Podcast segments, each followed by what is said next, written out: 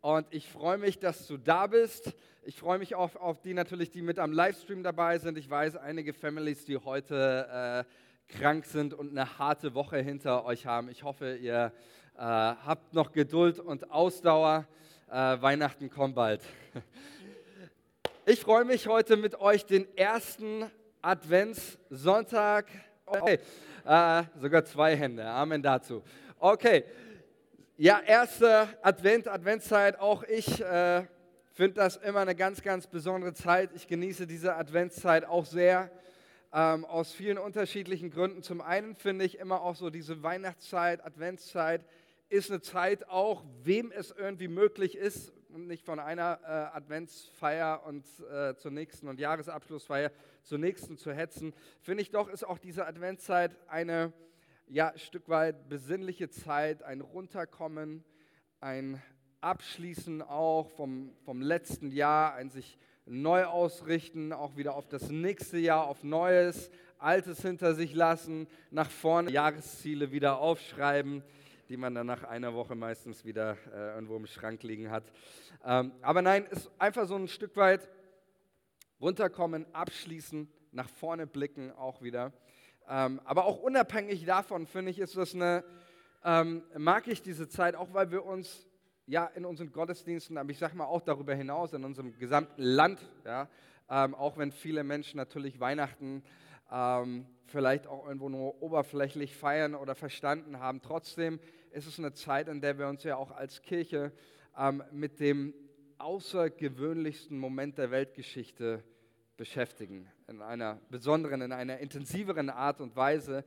Ähm, wir beschäftigen uns auch in den nächsten Sonntagen, auch in den vier Adventssonntagen an Heiligabend mit äh, dem Moment, als Gott den Himmel verließ, alles, was er hatte, seine Herrlichkeit, den Reichtum, den Himmel verließ um in einem stinkenden Stall, in einer Krippe gelegt, geboren zu werden.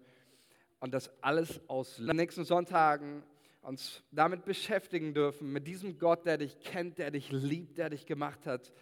Und mein Gebet ist für diese Zeit auch, dass du Weihnachten als etwas erlebst, das wirklich mit dir etwas persönlich tut, egal ob du schon, äh, ob du Jesus kennst, persönlich ihn als dein, dein Herrn und Erlöser in deinem Leben angenommen hast, oder ob du vielleicht sagst, mit Jesus habe ich eigentlich gar nicht viel am Hut.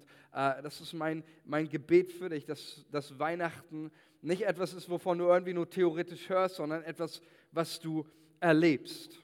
Und deswegen steige ich mit euch ein. Sehr schön, da freut sich schon jemand in die Adventspredigtserie. Und ich habe mal diese Adventspredigtserie überschrieben. Ich erkläre gleich warum mit den zwei Worten mega Freude. Ist jemand heute froh hier zu sein und freut sich auf Weihnachten? Komm. Wir, wir kommen ich weiß, ich weiß, es ist erst der erste Advent. Wir kommen da noch ein bisschen rein in die Weihnachtsfreude. Ich habe Geduld mit euch und mit uns. Ähm, wir kommen da noch rein in diese Weihnachtsfreude. Aber es freut mega Freude, ähm, weil die, äh, wir werden uns auch in den nächsten Sonntagen so verschiedene Weihnachtsbotschaften anschauen. Ähm, die Weihnachtsbotschaft hat ja sehr unterschiedliche Botschaften auch, sehr unterschiedliche Nachrichten. Von, ähm, von äh, Weihnachten, ob das dieses äh, Fürchte dich nicht, der Engel ist, oder ob das ähm, die, äh, auch was, was den Hirten verkündigt wird und was Maria verkündigt wird. Aber alles, jegliche, die ganze Weihnachtsbotschaft, alle Momente, auch die wir erleben rund um Weihnachten, diese Geburtsgeschichte Jesu, ist eigentlich überschrieben mit diesem großen Begriff äh, Mega Freude. Große große Freude. All das findet unter, all das, was wir bezüglich der Geburt Jesu lesen, findet unter diesem Begriff Freude statt. Wenn wir mal 1. Lukas 2, Vers 10, da heißt es, als die Engel den Hirten auf dem Felde von der Geburt Jesu berichten, da heißt es, denn siehe, ich verkündige euch große Freude, die allem Volk widerfahren wird. Das ist eigentlich der Kern, das Zentrum der Weihnachtsbotschaft ist das Wort Megas Charis. Also mega äh, ist das griechische Grundwort, was für groß steht. Ähm, und dieses Wort megas im Griechischen bedeutet zum einen natürlich groß, aber ich gebe euch mal, was das, äh, das theologische Lexikon für diesen Begriff megas ähm, verwendet, welches hier unser Grundwort ist. Da heißt es, Megas bedeutet groß, laut, stark, mächtig, hoch, lang, breit, hervorragend, außergewöhnlich, wichtig. Das Wort Megas im Griechischen ist das Wort der Superlative. Ähm, und das ist genau das, was den Hirten verkündigt wird. Nicht einfach nur Freude, ein Tropfen auf dem heißen Stein, ein kleines Trostpflaster, sondern den Hirten wird diese Megas, mega Freude verkündigt, diese außergewöhnliche große Freude, mächtige Freude. Deswegen erleben an allen Momenten der Weihnachtsgeschichte, erleben Menschen immer Freude. Denken wir an die Weisen aus dem Morgenland, über die heißt es, als sie den Stern sahen, wurden sie hoch erfreut, heißt es. Oder als äh, Maria ihre Verwandte Elisabeth besuchte, Freude, als er den Gruß äh, Marias hörte. Ähm, wir lesen das immer wieder oder auch hier eben, wie gesagt, die Engel bei den Hirten, ähm, die ihnen diese große Freude verkündigen. Und dann heißt es hier tatsächlich die Freude, eine große Freude, die dem ganzen Volk widerfahren soll. Und das ist für mich der Punkt. Es geht um eine Freude, die Menschen erfahren. Es geht nicht um eine theoretische Freude. Es geht um eine Freude, die erfahrbar, die erlebbar ist. Und es ist mein Gebet und mein Wunsch für die nächsten Sonntage, für die nächsten Gottesdienste. Nicht, dass wir hier nur ein paar schöne, nette Gedanken über Weihnachten machen oder ähm, ein paar theoretische Gedanken über, über Weihnachtsfreude, sondern dass du Freude erlebst und erfährst. Diese Botschaft ist für dich persönlich. Die ist niedergeschrieben dass du Freude hast in deinem Leben. Und dazu ist diese Geschichte ähm, für uns niedergeschrieben worden. Und ich habe so auch das Empfinden, ähm, ich weiß, das ist immer ein bisschen theologisch schwierig, wenn man sowas sagt, aber ich sage es mal so, ich habe das Empfinden zumindest für meine Zeit, solange ich schon lebe, dass wir selten Freude oder die Botschaft von Freude so. Da hieß es, 25 Prozent der Menschen in Deutschland leiden unter dem in der Psychologie heißt dieser Begriff Anhedonie, leiden unter der, dem Verlust der Fähigkeit, Freude zu empfinden. 25 Prozent, das finde ich, äh, ist äh, ein Viertel, wenn ich äh, mathematisch richtig gerechnet habe. 25 äh, Prozent jetzt, nicht nur jetzt, nicht nur zu Weihnachten, auch unter dem Jahr, aber wie gerade jetzt, es ist zentral, es ist wichtig, ähm, diese Botschaft von Freude, oder? Und deswegen möchte ich einfach diese äh, Predigt auch nochmal einsteigen mit einem Gebet für euch, für dich persönlich, ähm, weil es mir einfach ein Anliegen ist, damit vor Gott zu kommen, dass du wirklich in den und diese Freude teilen kannst. Jesus, ich danke dir dafür, dass du gekommen bist und dass die erste Botschaft, die der Menschheit verkündigt worden ist, diese, äh, diese Megas Charis war, diese, diese große, große Freude. Und ich danke dir, Jesus, dass du heute hier bist, um uns zu erfüllen mit Freude. Und ich bete, Vater, in Jesu Namen, dass du jedes einzelne Wort auch gebrauchst, damit Menschen Freude durch Jesus erleben in den nächsten Sonntagen und diese Freude ihr Herz und ihr Leben dominiert und diese Freude hinausgeht, auch in ihr Umfeld, wo wir alle sind. Helfen wir dazu und öffne unsere Herzen, Heiliger Geist, in Jesu Namen. Und alle sagen Amen.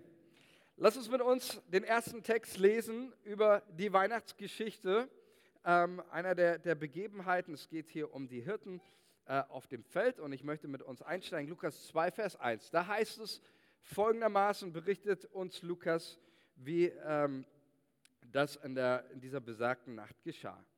Da heißt es, es begab sich aber in jenen Tagen, dass der Erdkreis sich erfassen lassen sollte.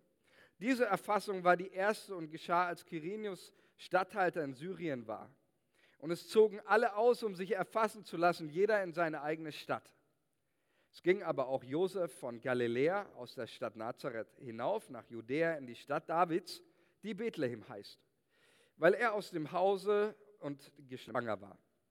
Es geschah aber, während sie dort waren, da erfüllten sich die Tage, dass sie gebären sollte. Und sie gebar ihren Sohn, den Erstgeborenen, und wickelte ihn in Windeln und legte ihn in eine Krippe, weil für sie kein Raum in der Herberge war. Dann geht es ab Vers 8 weiter. Und es waren Hirten in, dieser, in derselben Gegend auf dem Feld, die bewachten ihre Herde in der Nacht. Und siehe, ein Engel des Herrn trat zu ihnen, und die Herrlichkeit des Herrn umleuchtete sie, und sie fürchteten sich sehr.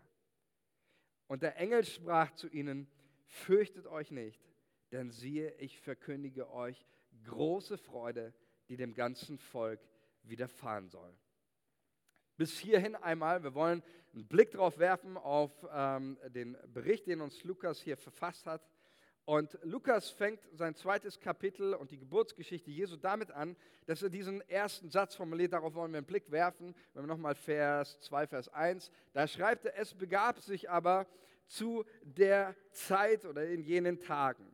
Und das ist erstmal das Wichtige, das Interessante, er beschreibt diese Zeit in der Jesus geboren wurde. Und er nimmt auch diese Redewendung, weil die Bibel oder auch Lukas hier und generell die Bibel eines uns verdeutlichen möchte, nämlich, dass es der Bibel immer um unsere Wirklichkeit geht. Ähm, es begab sich zu der Zeit, es nicht einfach nur als, naja, das ist halt irgendwann einfach passiert, sondern erstmal ganz wichtige Aussage ist dabei, ähm, dass Gott inmitten dieser Wirklichkeit, inmitten von Zeit, von Umständen, von einem Kontext hineinwirkt. Das ist, sage ich mal, das absolute Gegenteil und damit grenzt sich die Bibel auch ab zur römischen und auch griechischen Mythologie. Da ist zeitlich immer schlecht und äh, alle Gottesbegegnungen, auch bei den Römern und bei den Griechen, die finden immer in irgendwelchen mystischen Sphären statt. Die Bibel sagt aber ganz klar, es war zu der Zeit, es hat wirklich stattgefunden. In deiner und in meiner Wirklichkeit hat Gott ein Interesse und kommt er in diese Welt an. Und das ist so der erste Aspekt, so leitet Lukas diese Geschichte ein.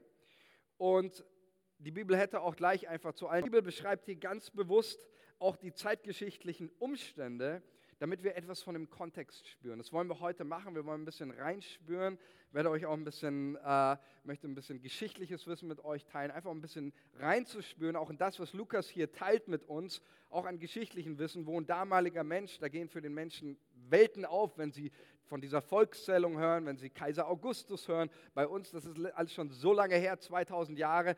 Und äh, wenn du im Geschichtsunterricht nicht besonders groß aufgepasst hast, dann weißt du auch gar nicht mehr, was ist überhaupt das Römische Reich und die ganzen Begriffe, die hier verwendet werden. Lukas ist es aber wichtig, dass du und ich einen Einblick bekommen. Und dass hier deutlich wird, das, was Gott hier getan hat, das war eine Zeit mit ganz konkreten Umständen, ganz konkreten Dingen. Ähm, und deswegen möchte Lukas, dass wir etwas damit verbinden. Und so wollen wir mal einen Blick reinwerfen in eben diese Zeit, diese jenen Tagen. Und der erste Begriff, den Lukas hier verwendet, ist Kaiser Augustus. Ähm, können wir mal zur nächsten Folie machen. Das ist der gute Mann Kaiums.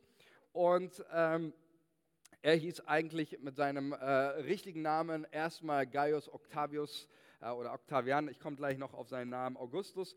Ähm, aber das war erstmal sein richtiger Name. Er war der erste römische äh, Kaiser des, des äh, römischen Kaiserreichs. Davor gab es ja die römische Republik, äh, auch ähm, dann bis 44 vor Christus. Kam dann ähm, Octavian, der sich gegen seinen Widersacher, den Antonius, durchgesetzt hat.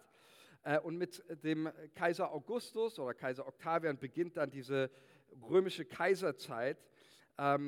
Octavian, das, was er gemacht hat, er hat erstmal, als er an die Macht kam, den Senat entmachtet und hat sich dann letztendlich als Alleinherrscher, äh, deswegen spricht man auch vom ersten Kaiser, das Römische Reich gab es ja schon viel früher, aber man spricht von ihm vom ersten Kaiser, weil er letztendlich ähm, sich zum Alleinherrscher gemacht hat des römischen Imperiums ähm, Augustus war aber, oder ich sage erstmal Octavian, war aber kein, ähm, wie soll man sagen, ein Herrscher, der sein Volk unterdrückt hat oder sonst was, sondern tatsächlich hat unter seiner Herrschaft das römische Reich ähm, eine absolute Blütezeit erlebt. Ähm, sowohl kulturell, wirtschaftlich, Infrastruktur wurde massiv ausgebaut, äh, Handel wurde betrieben. Es gibt ja auch diese in einem anderen Evangelium die, äh, die Formulierung, als die Zeit erfüllt war, sandte Gott seinen Sohn. Viele Ausleger ähm, sind sich darin einig, dass dieses, als die Zeit erfüllt war, auch in der Weltgeschichte, auch für die Ausbreitung des Christentums. Tatsächlich hatten die Römer sehr viel Handelswege, Straßen ausgebaut. Wenn wir mal in die Apostelgeschichte lesen, wie viel Paulus das auch genutzt hat, all diese äh, modernen Wege, äh, die die Römer gebaut hatten und die Möglichkeiten, mit dem Schiff zu fahren und sonst was, die gab es im römischen Imperium. Äh, wäre Jesus irgendwo in Germanien äh, geboren, wäre Paulus keine, kein Kilometer weit äh, gekommen. Ja? Da gab es nur Wald. Ähm, aber die Römer, die hatten sehr viel ausgebaut, äh, gab sehr viele Handelswege Und unter der Herrschaft von Octavian erlebte das Römische Reich einen noch nie dagewesenen Wohlstand, eine noch nie dagewesene Stabilität, Sicherheit auch äh, und einen Frieden. Man spricht, vielleicht kennt ihr das noch aus dem Geschichtsunterricht vom Pax Romana. Das ist diese lange Friedensperiode, ähm, die seit Kaiser Augustus begann. Und die Geschichtsschreiber sagen über, über diesen Mann, diesen Kaiser Augustus, und das hat Augustus auch selbst über sich gesagt. Man weiß nicht ganz genau, ob das Augustus zuerst über sich gesagt hat und dann die Geschichtsschreiber. Ist auch egal. Man sagt über ihn, ähm, Rom hat sich aus einer Stadt äh, Polizei eingeführt. Ähm, also deswegen hat, gab man ihm dann irgendwann den Ehrennamen Augustus, das heißt der Erhabene. Er wurde auch übrigens auch von den Römern Sohn Gottes genannt äh, oder auch Retter der Welt. Auch das waren Titel, die dem römischen Kaiser Augustus gegeben worden ähm, sind. Und auch Rom ähm, hat in, während seiner, das ist das römische Reich zur Zeit Jesu, wir werden uns dann später, werde ich drauf kommen, äh, hier mit äh, dem letzten Winkel da beschäftigen. Ähm, aber das ist das römische Reich unter Kaiser Augustus und es gab eine, auch eine große militärische Expansion auch unter äh, seiner Herrschaft. Ähm, und er ließ auch, was auch Augustus auszeichnet, er ließ auch andere Völker, auch die äh, besetzten Gebiete und Stämme dort, die Menschen dort, ließ er am, sage ich mal, am römischen Wohlstand und Erfolg des römischen Reichs teilhaben. Ja, auch, dass die Menschen auch dort sich das Bürgerrecht Roms, äh, wo du dann verschiedene Privilegien hattest, äh, durften die Menschen sich äh, kaufen. Er hat jetzt nicht Leute irgendwie nur ausgeschlossen. Einer der prominentesten Beispiele aus der Bibel ist der Apostel Paulus von dem wir wissen, dass er tatsächlich dieses römische Bürgerrecht äh, in Anspruch genommen hatte und ähm, genau, sei mal dahingestellt, wo er das erworben hat. Paulus hatte aber dieses Recht. Ähm, und deswegen erlebte es auch diese ähm, äh, militärische Expansion 63 vor Christus, wird dieses Gebiet, diese Provinz Syrien, wo auch Israel hier mit dazugehört. Jetzt ähm, können wir mal den, die letzte, nochmal die Folie davor, der kommt nämlich auch in der Bibel äh, vor. Äh, Statthalter von Syrien. Äh, Provinzpolitik funktionierte bei den Römern folgendermaßen. Ähm, nachdem die Römer die verschiedenen Gebiete eingenommen hatten, entsandten die Römer entweder einen Prokonsul oder einen Prokurator. Der Prokonsul wurde dahin geschickt, wo das Gebiet, wo es keine Aufstände gab, wo es äh, Frieden gab und äh, die Leute nicht aufgemuckt sind und man sehr dankbar war für die römische Herrschaft. Ähm, der Prokurator wurde aber, war jemand äh, nochmal mit mehr Fähigkeiten, ihm unterstand nämlich dann auch äh, die militärische Gewalt. Und ein Prokurator wurde in Gebiete entsendet, die ganz großes Aufruhr- und Widerstandspotenzial hatten. So, ja? Also Asterix und Obelix, äh, Gallien, ne? kennt ihr. Äh, da wurde ein äh, Prokurator hingesandt. Und äh, jetzt mal nochmal auf die, auf die Karte zurück. Syrien, Prokonsul oder Prokurator? War das friedlich oder nicht friedlich dort? Für die ganzen Aufstände, auch kurz vorher hat es eine Unabhängigkeit gegeben, wo das äh, jüdische Volk sich der, der Besatzungsmacht da entledigt hat. Ähm, aber aus Sicht der Römer war das, äh, war das Gebiet dort unten, ähm, gerade auch weil es da äh, verschiedene Religionen gab, ein Gebiet da, wo man ähm, einen Prokurator hingesandt hat. Und dieser Prokurator, jetzt können wir nochmal zeigen, war hier eben von dem auch Lukas berichtet, Statthalter in Syrien, der Provinz Syrien, Quirinius. Ähm, er, ähm, genau, Wort war, wie haben wir es gerade gelesen, äh, Provinz Syrien. Ihm unterstand auch die gesamte Orientarmee, äh, die dazu da war, die Ostflanke des Römischen Reichs zu, zu schützen. Seine Aufgabe war es eben, ähm, den Frieden zu sichern Steuern einzutreiben und deswegen, weil äh, auch Judäa erst kürzlich letztendlich zum Römischen Reich hinzugewonnen wurde, wurde diese Volkszählung, von der Lukas uns berichtet, die wurde eben dort äh, durchgeführt, die Volkszählung, eine Volkszählung auch in der damaligen Zeit, ähm, auch unter hier unter unserem äh, Mann, den Quirinius, war eine hochbrisante Sache. Ja, das war nicht einfach so wie in unserem Land, machen wir einfach mal irgendwie eine, eine, eine kleine Steuerreform, äh, sondern eine Volkszählung diente auch immer der Machtdemonstration Roms und war immer Teil auch der Unterdrückungspolitik. Äh, dadurch wurde äh, bei so einer so lesen wir es ja auch bei Josef und Maria, die mussten sich in Listen eintragen lassen und dadurch wurde dann für das Römische Reich die Kopfsteuer berechnet. Ähm, Und durch diese Steuer wurde das gesamte Imperium finanziert, der Sold der Soldaten und auch das äh, ich sag mal, Prunk- und Protzleben der Kaiser und Leute wie Quirinius. Ähm, die mussten ja auch irgendwo ihr äh, Pool bezahlt bekommen ne? und die ganzen Sachen. Und ähm, so hatten die Prokuratoren die Aufgabe, die Bevölker der Bevölkerungszolleinnehmer, das waren auch meistens Leute aus der Bevölkerung dort, ähm, die haben, waren dann sozusagen Teil auch der, der römischen Unterdrückungspolitik. Äh, nur mal ganz kurz, ein ganz, ganz klitzekleiner Ausflug, nur dass wir ein bisschen Gespür bekommen. Vielleicht hat, äh, lest, das kann man oft so daherlesen, ne? Jesus hat ja einen Mann namens Matthäus berufen, der ein Zöllner war.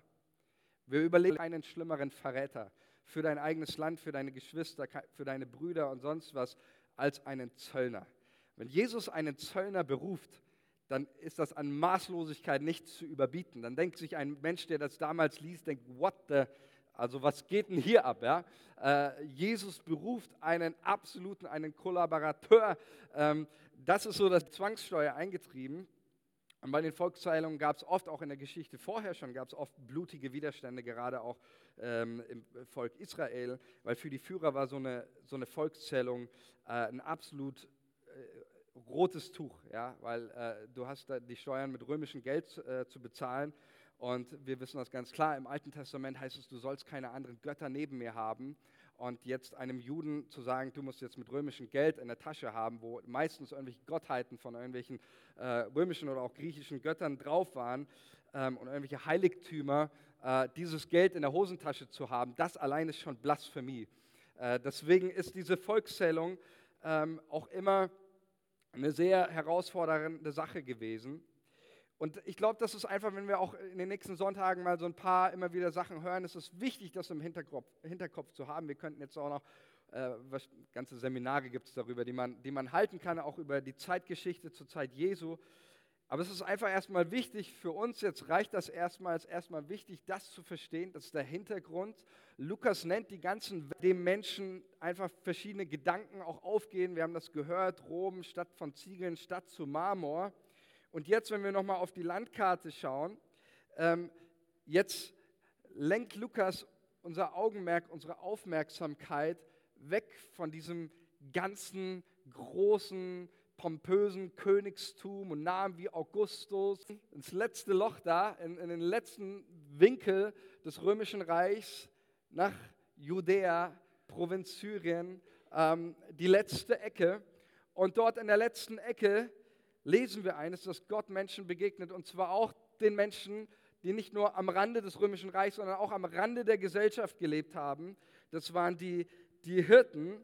Ähm, und das finde ich eigentlich ist erstmal irgendwie so ein, ein, ganz wichtiger Aspekt, auch wenn wir über das Thema Freude nachdenken, auch über, wenn wir darüber nachdenken, die Geburt Jesu offenbart uns ja etwas auch vom Herzen Gottes, wie Gott wirkt, wie er handelt. Und das, was mich fasziniert, ist, dass Gott in diesem ganz unscheinbaren, das hättest du damals nirgendwo, äh, hättest du das mitbekommen, irgendwo auf dem Feld, in irgendeiner Krippe, da ganz am Rande des römischen Imperiums, auf irgendeinem Feld im Landstrich, wo Fuchs und Hase sich gute Nacht sagen.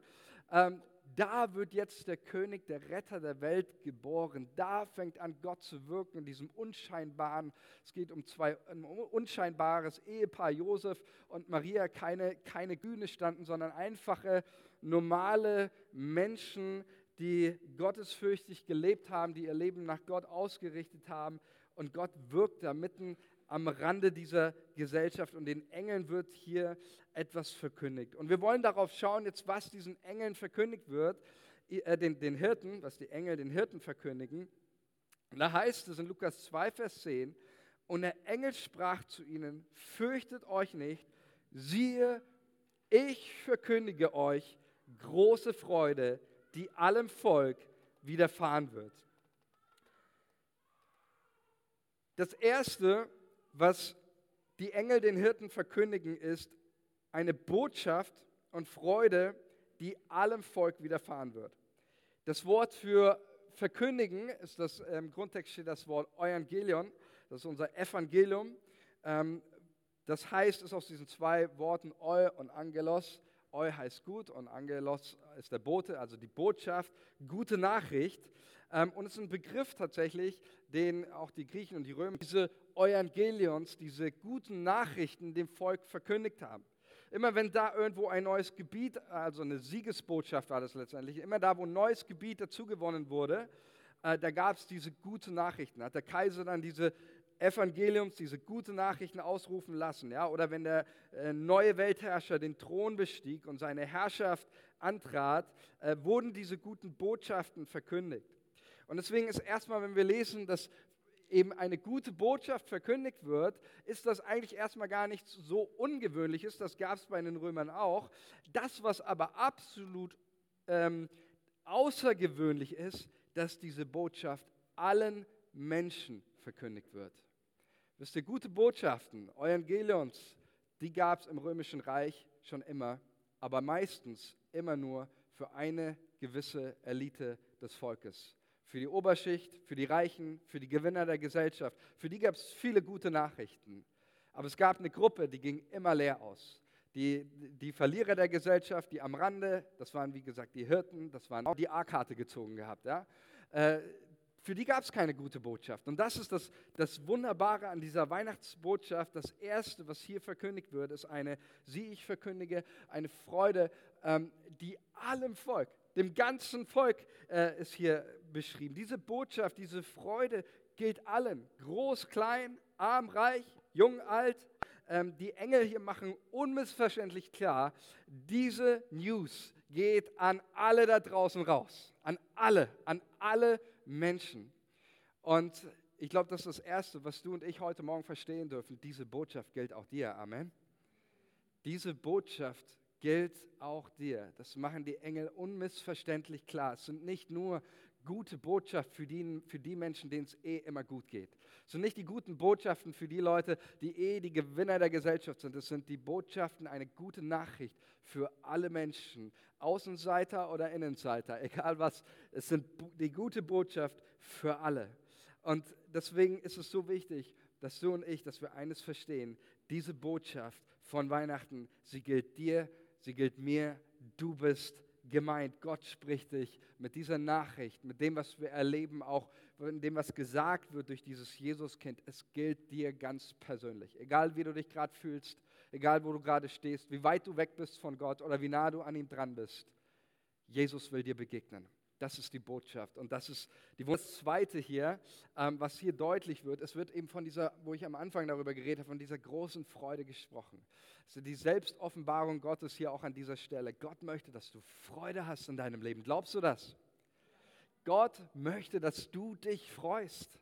Deswegen steht auch in der Bibel immer wieder, dieses ganze Thema Freude kommt ständig vor. Deswegen sagen die Schreiber des Neuen Testaments so Aussagen wie, freut euch alle Zeit und wiederholen das und wiederholen das und wiederholen das. Freude ist das, was Gott für dein Leben vorgesehen hat. Und der Grund, warum Jesus gekommen ist in diese Welt ist, weil unser Vater im Himmel möchte, dass du ein Leben hast, das geprägt und dominiert ist von Freude. Und darum geht es hier, dass Gott, die, die Engel verkündigen die Botschaft Gottes und sagen, wir verkündigen euch ganz, ganz, ganz große Freude, äh, die alle Menschen erfahren und erleben sollen. Und ich möchte in diesen nächsten Sonntagen auch vermehrt darüber sprechen, wie können wir diese Freude in unserem Leben empfangen? Wie können wir diese Freude in unserem Leben erleben? Und wie können wir auch diese Freude von Weihnachten darüber, dass Jesus zu uns in die Welt gekommen ist? Mein erster, mein erster äh, Punkt und äh, auch eigentlich der einzige Punkt für heute. Der erste Punkt, wenn wir über die Freude sprechen oder wenn wir auch diesen Text anschauen, ähm, über die, die große Freude, dann fällt eines auf, dass die Engel, bevor sie die Freude ankündigen, eines sagen, nämlich fürchtet euch nicht. Genau mal die Folie zurück. Ähm, die Engel sagen, fürchtet euch nicht. Und ich glaube, es ist eine ganz wichtige Aussage, auch die hier drin steckt. Warum machen das die Engel überhaupt? Warum, warum sagen sie zuerst, fürchtet euch nicht? Ich glaube, da steckt eine wichtige theologische Aussage auch dahinter, nämlich diese. Bevor du Freude empfangen und empfinden kannst, musst du erstmal deine Angst loslassen. Bevor du Freude empfangen und erleben kannst, musst du deine Angst loslassen. Und genau das ist ja das, was hier passiert. Die Hirten auf dem Feld, sie haben Angst. Ähm, wenn wir uns den Text anschauen, da steht das Wort äh, Phobie her, ähm, sie hatten diese massive Angst, als sie den Engeln begegneten. Und Angst ist etwas in unserem Leben tatsächlich, was Freude verhindert. Angst verhindert die Freude, oder? Stimmt ihr mit dem überein? Also wer Angst hat, äh, wer zum Beispiel Flugangst hat, der kann sich nicht am Fliegen freuen. seid ihr schon mal neben jemand gesessen, der äh, äh, im Flieger, der Flugangst hatte? Ich will euch das ersparen, ja. Aber diese Person hat absolut keine Freude am Fliegen. Ja? Äh, wer Angst hat, vielleicht kennt ihr solche Leute schon eher, oder jemand schon mal erlebt, wer Angst hat vor Spinnen, der hat keine Freude dabei, eine, eine Spinne. Wer hat Angst vor Spinnen? Komm, seid ihr ehrlich. Ach komm, ich weiß, ihr habt alle Angst vor Spinnen. Ich habe nämlich auch Angst vor Spinnen. Ich hasse Spinnen, okay.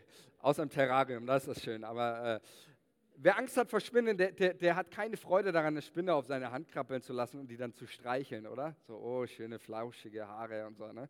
Äh, keiner macht das vor euch, der, der Angst hat vor Spinnen. Wer Angst hat vor, vor äh, Beziehungen oder vielleicht vor. Wer Angst hat vor der Zukunft, der kann sich sicherlich nicht auf seine Zukunft und das, was vor ihm liegt, freuen. Wer Angst hat vor Gott, kann nicht sich gleichzeitig auch über ihn freuen oder mit ihm wirklich in tiefer Verbindung und Gemeinschaft leben. Angst verhindert übrigens so vieles in unserem Leben. Angst kann so viel verhindern. Angst kann Gemeinden auch verhindern vom Vorangehen, vom Weitergehen. Äh, Angst kann dich persönlich in deiner Ehe, in deinem persönlichen Leben. Angst verhindert eigentlich alles Gute in unserem Leben. Und Angst ist ein Gefühl, ein innerer Zustand. Das, wenn wir in die Bibel schauen, ist ganz wichtig. Angst ist ein Zustand, ein Gefühl. Das hat die Bibel, das hat Gott für dich am Anfang an nie vorgesehen gehabt. Niemals hat Gott für dich dein Leben Furcht oder Angst vorgesehen. Wir lesen das erste Mal, wo die Beziehung zwischen Gott und Mensch mit Angst behaftet wird, da ist das im Garten Eden nach dem Sündenfall. Vorher war die Beziehung Gott und Mensch, war Angst eine Emotion, ein Zustand, den Gott niemals, niemals vorgesehen hatte. 1. Mose 3,8, da lesen wir folgendes nachdem Sündetag kühl geworden war, und Adam versteckte sich mit seiner Frau vor dem Angesicht Gottes des Herrn zwischen den Bäumen im Garten. Gott, der Herr, rief den Adam, sprach zu ihm: Mensch, wo bist du? Und es sprach, ich, und Adam sprach, ne, ich hörte dich im Garten und ich fürchtete mich. Hier lesen wir das erste Mal, dass der Mensch Angst hat. Das Angst vor Gott. Und erst nach diesem Sündenfall lesen wir übrigens auch im Alten Testament und auch im Neuen Testament, aber ich, äh, erstmal hier im Alten Testament, dass die Begegnung zwischen Gott und Mensch, die Beziehung mit ihm immer mit Angst belastet und behaftet war. Jakob hatte Angst vor Gott. Ich nenne jetzt nicht die ganzen Bibelstellen, ihr könnt das gerne zu Hause ähm, äh, nochmal recherchieren. Ah, Jakob hatte Angst vor Gott. Mose hatte Angst vor Gott. Äh, David hatte Angst vor Gott. Jesaja hatte Angst vor Gott. Diese Begegnungen mit Gott sind auch im, gerade auch im Alten Testament äh, keine Begegnungen immer, die irgendwie auf Kuschelkurs sind, sondern ähm, David erlebt, dass ein, ein, Mann in der Gegenwart Gottes starb. Äh, als Mose zu Gott sagte, sterben. Ähm, das waren keine Momente, äh, sage ich mal, äh, das waren, oder ich sage es mal so rum, es waren immer Momente, in der Angst Teil war der Begegnung zwischen Gott und Mensch und diese Angst, die war nicht unberechtigt. Ähm, und deswegen ist auch im Neuen Testament überall dort, wo Gott, Gottes Herrlichkeit und Engel und Gott den Menschen begegnen, ist immer von Furcht und Angst die Rede. Als er die Erscheinung im, Engel, äh, äh, im Tempel hat mit dem Engel, da heißt es, und als Zacharias ihn sah, erschrak er und Furcht überfiel ihn. Lukas 1, 29, Maria erschrickt vor dem Engel, sie aber erschrak über die Rede. Ähm, auch über Herodes und ganz Jerusalem heißt es im Matthäus-Evangelium, als das der König Herodes hörte, also die Botschaft, dass Jesus König der Juden geboren ist von den Weißen aus dem Morgenland, heißt es, er erschrak und er nicht nur allein, sondern mit ihm ganz Jerusalem. Und eben auch hier über die Engel heißt es, sie erschraken, ähm, als die Herrlichkeit des Herrn, an einige trat zu ihm, die Herrlichkeit des Herrn umleuchtete und sie fürchteten sich. Elberfelder gibt diese Superlative gut weiter. Sie fürchteten sich mit einer überaus großen Furcht. Und deswegen das, was die Engel hier tun, ist, äh, inmitten dieses, ich sage mal, Klima von, äh, von Angst und Furcht, sprechen sie eines erstmal hinein. Hey, macht euch frei von der Angst. Habt keine Angst, verliert eure Angst, fürchtet euch nicht. Das ist mit einer der häufigsten Imperative der Bibel. Dieses Wort fürchtet euch nicht, in den, äh, kommt insgesamt nicht. Habt keine Angst. Ähm, mach dir keine Sorgen. Das begleitet ja äh, Jesus sein Leben und auch die Jünger vom ersten Atemzug, ja, diesem, äh, der Geburt Jesu, dieses fürchtet euch nicht, bis hin äh, im ganzen Leben Jesu. Auch die Ostergeschichte ist das, was Jesus immer wieder sagt, fürchtet euch nicht. Ähm, und das ist so, so wichtig. Die Engel sorgen erstmal für ein angstfreies Klima. Bevor die Freude erlebt und empfangen werden kann, musst du deine Angst loswerden. Jetzt ist es einfach ähm, zu sagen, ne, äh, habt mal keine Angst. Äh, klingt so einfach, oder? Also ich kenne das manches Mal grundsätzlich habe ich keine Angst vor Hunden, aber vor manchen so habe ich schon eine gewisse Angst. Ja? Äh, vor allem, ähm, ich kenne Leute auch, die haben so Hunde, so richtige Agrohunde, ja, die so groß sind. Ähm, und äh, letztens war ich bei jemandem zu Besuch, die hatten auch so einen Hund. Und da, seitdem ich dann da war, immer der Hund hat versucht, so an mich ranzukommen. Also, ihr kennt das, ja? Diese aggressiven Hunde. Und ich, ich, hatte echt Angst. Und dann sagt die Person immer, das sagen immer, sagen eigentlich alle Hundebesitzer, dieser Satz, der nervt mich immer. Äh, die sagen immer, der tut nichts und will nur spielen. Und dann, was kommt noch? Sie sagen immer, du darfst keine Angst haben, weil wenn du Angst hast, was? Richtig, wenn du Angst hast, dann merkt der Hund das. Und ich denke mir immer, na toll, jetzt ist das Problem nicht nur ich weiß, dass ich Angst habe, auch der Hund weiß jetzt, dass ich Angst habe. Äh, jetzt ist es vorbei, so. Ne? Das klingt ja, und das ist wichtig, dass wir das verstehen. Die Bibel und hier und weder Jesus und auch die Engel. Es geht nicht um irgendwie ein plattes dahergeschmissenes, stell dich nicht so an und hab jetzt einfach keine Angst. Ähm, sondern es geht erstmal darum, ich meine, in diesem Kontext auch, ähm, geht es ja erstmal auch, weil die Engel geben eine Begründung mit, auch warum sie sich nicht fürchten sollen. Ähm, aber in diesem Kontext geht es ja erstmal um die Furcht und die Angst vor Gott. Und da sagen die Engel ganz klar, diese Angst, die sollt ihr loswerden. Die ist unbegründet. Warum? Weil sie geben dann die Erklärung mit, habt keine Angst, fürchtet euch nicht, euch ist ein Kind geboren. Der Grund, warum du aus der Angst kommen darfst, ist, weil ein Kind geboren ist und in diesem Kind offenbart sich Gottes gesamtes Vaterherz für dich. In diesem Kind offenbart sich die Liebe Gottes zu dir. In diesem Kind offenbart sich ein Gott, der alles verlässt, der alles hinter sich lässt, um dir zu begegnen. Das, was die Engel sagen, diese Begegnung zwischen Gott und Mensch, dir und diesem Jesuskind. Du brauchst dich nicht zu fürchten, du brauchst keine Angst haben und gehört hatten, diesen Ruf Gottes, der sich nach dem Menschen sehnt, Mensch, wo bist du? Ich sehne mich nach dir. Der wird in Jesus konkret das Wort wurde Fleisch, so beschreibt Johannes seine Geburt, die Geburtsgeschichte Jesu. Ähm, in ihm kommt Gott uns nahe und sucht er dich.